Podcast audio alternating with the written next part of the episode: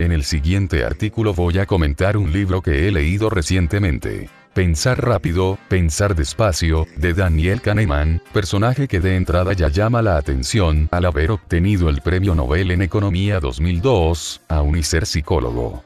En dicha obra, con numerosos ejemplos didácticos y acompañados por su inseparable, aunque difunto, amigo Amos Tversky, Kahneman nos adentra en el mundo de la psicología aplicada a las decisiones y los juicios, y nos presenta a un viejo conocido bajo un nuevo nombre, el inconsciente. El libro, como bien su título indica, en su base habla de los dos sistemas cognitivos que encierra la mente humana. El pensamiento rápido que emana del inconsciente, llamado aquí Sistema 1, que es la parte oscura e intuitiva del cerebro. Por otro lado la conciencia racional, llamado aquí Sistema 2, que es lenta, perezosa y está inevitablemente subyugada a su hermano siniestro.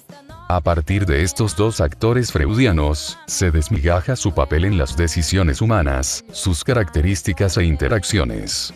Aunque la bipolaridad de la mente no suponga nada novedoso, la sorpresa que nos aporta el libro es, sorpresa respaldada con ensayos y experimentos, la preeminencia del inconsciente a la hora de hacer juicios o tomar decisiones, elecciones que por lo común le otorgaríamos la autoría a la racionalidad. Y es que para Kahneman el inconsciente siempre dice la suya primero, porque es muy rápido dando respuestas, y si la pregunta es compleja sencillamente responde a una más simple. El problema viene dado en concreto por este aspecto, porque el inconsciente, o sistema 1, responde rápido aunque no conozca la respuesta, sustituye la pregunta, y esto lo erige como nefasto calculando probabilidades.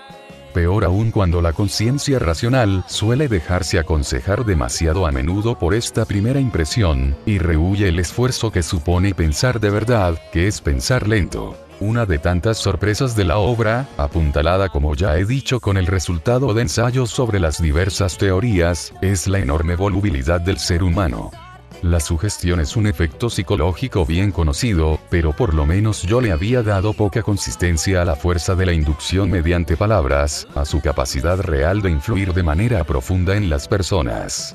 Pero los estudios de Kahneman revelan un poder inaudito en las anclas verbales, y no verbales, en cuanto a prejuicios y estereotipos, terrible evidencia de la deriva ideológica y conductual que sufren las masas, y de la aleatoriedad de ciertas decisiones que toman nuestros dirigentes.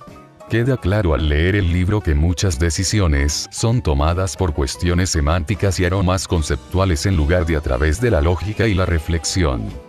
Esto se explica, y lo digo yo, no Kahneman, porque como ilustra el universo onírico, el cerebro no consciente, que es en esencia aquello que conforma la mente humana, es eminentemente emocional y simbólico. La lógica es meramente un subproducto de la utilización de herramientas durante milenios por nuestra especie tomar conciencia de qué son los símbolos y cómo se dicen las cosas, más que qué se dice, lo que gobierna el mundo, es una revelación algo turbadora con la que tendremos que aprender a vivir. Sin embargo, lo que ha hecho excepcional a Kahneman ha sido el vincular todas estas hipótesis psicológicas con el reino de las finanzas, y poner a prueba inversores y estadistas, para descubrir en algunos casos bochornosos resultados, como que las previsiones económicas de la mayoría de expertos tienen el mismo índice de aciertos que las de una abuela con Alzheimer.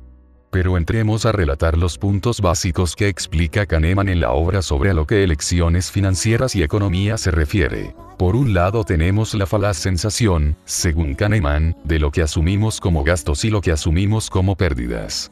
Aunque a efectos prácticos, respecto a nuestra masa monetaria sea lo mismo, ni por asomo sentimos igual una pérdida que un gasto, porque al gasto le asociamos una contraprestación. Por ello, tendemos a evitar llamarle pérdida, y a veces situaciones iguales las vemos de forma contrapuesta según cómo las afrontemos, y escuchamos solo lo que nos dice el pepito grillo del inconsciente, sin abordarlo de una forma racional. De igual manera, establecemos cuentas mentales, destinamos unos recursos a una finalidad, y otros a separadas funciones, y nos engañamos al no concebir globalmente nuestro dinero, y sentimos que perdemos, o ganamos, respecto a nuestras cuentas mentales y no de forma racional. También nos cuenta Kahneman que existe en las personas una marcada aversión al riesgo. Aunque las probabilidades vayan a nuestro favor, de forma ilógica, aumentamos desmesuradamente lo que estamos dispuestos a pagar con tal de eliminar cualquier riesgo. A no ser, claro está, que perder sea casi seguro, una situación desesperada podríamos decir, en tal caso se cambian las tornas y tendemos a arriesgarnos ilógicamente. He aquí el efecto ludópata en mala racha o inversor arruinado. Fácilmente cualquiera de los dos duplicará o triplicará la apuesta con muy bajas probabilidades de ganar con la esperanza de no tener que sentir que ha perdido. Un tema con el que no estoy muy de acuerdo, es que Kahneman considera más lógico jugar, en cuanto a apostar, invertir, emprender, siempre que las probabilidades estén de nuestro lado, dado que a la larga, en cómputo global y por probabilidad, saldremos ganando.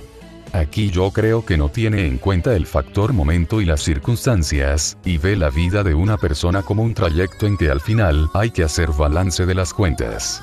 Pero ser el más rico del cementerio es una sandez, propia del inconsciente sistema 1, y la vida se compone de momentos, etapas, con sus características concretas, y hay momentos en que una posible pérdida tiene más repercusiones que en otros.